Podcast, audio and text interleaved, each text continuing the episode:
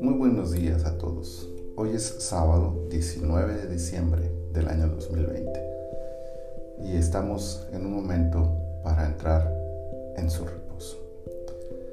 El versículo para hoy se encuentra en el Salmo 84, en el versículo 10, que dice, porque mejor es un día en tus atrios que mil fuera de ellos.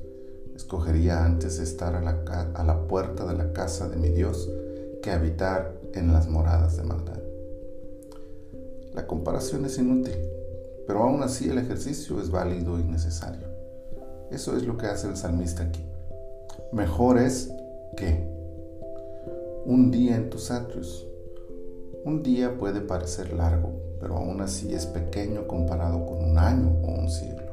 Sin embargo, un solo día puede hacer la diferencia cuando se está en el lugar adecuado.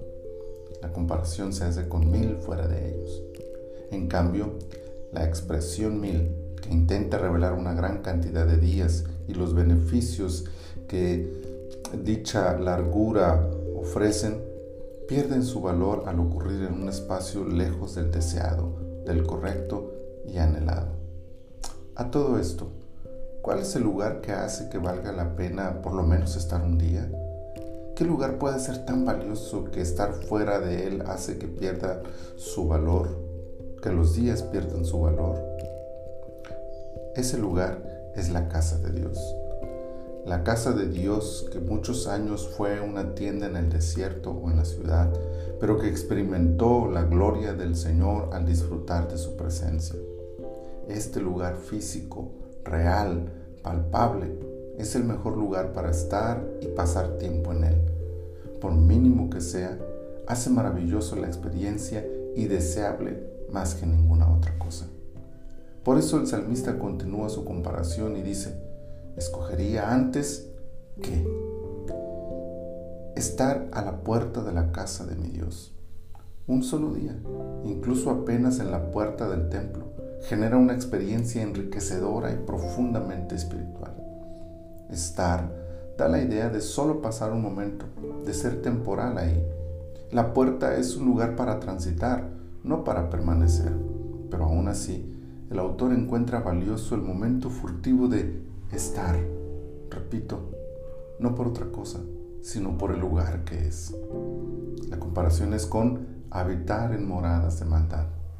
La habitación es permanente, es segura, es un espacio para quedarse, pero si no tiene el valor que ofrece la casa de Dios y peor aún nos aleja de la presencia del Señor, carecen de valor todos los beneficios de habitar en ella. Eso es la casa de Dios.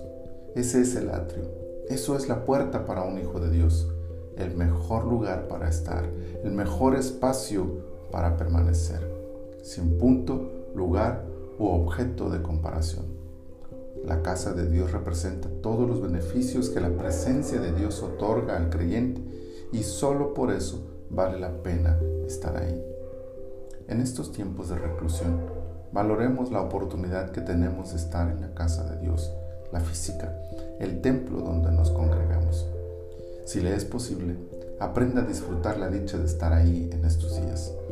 Si las circunstancias no lo nos lo impiden, hagamos que este tiempo nos lleve a amar la casa de Dios para anhelar el regreso a ella y disfrutar aún del momento más pequeño en la casa de nuestro Padre.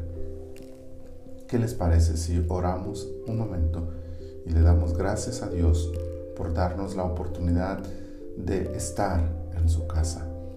Y si el día de mañana le es posible, vaya a su congregación. Si hay reunión presencial, asista a la casa de Dios. Si no le es posible porque no hay reunión, entonces busque al Señor el día de mañana en sus actividades en línea, pero anhele disfrute la idea de estar pronto ya reuniéndonos una vez más todos juntos en la casa de nuestro Señor. Padre, te amamos, anhelamos tu presencia y anhelamos estar donde tu presencia está, Señor. Gracias por darnos un lugar donde congregarnos. Gracias por darnos la oportunidad, Señor, de compartir un momento con tu iglesia todos juntos en adoración. Quizá las circunstancias hoy nos lo impiden a algunos, pero Señor, que esta sea una oportunidad no para alejarnos y aprender a habitar en moradas de maldad, sino para anhelar más todavía estar en tu presencia y estar en tu casa.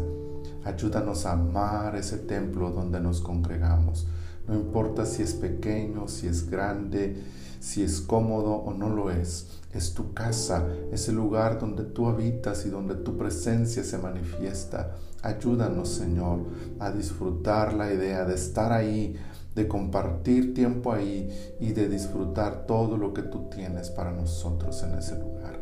Señor, que este tiempo sea una oportunidad para amar más tu casa. Gracias te damos por Cristo Jesús. Amén.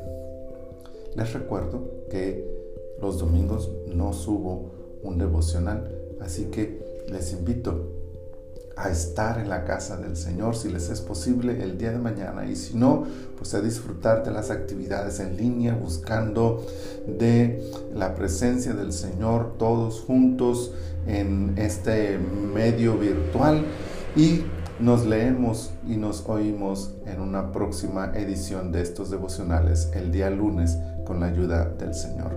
Dios les guarde.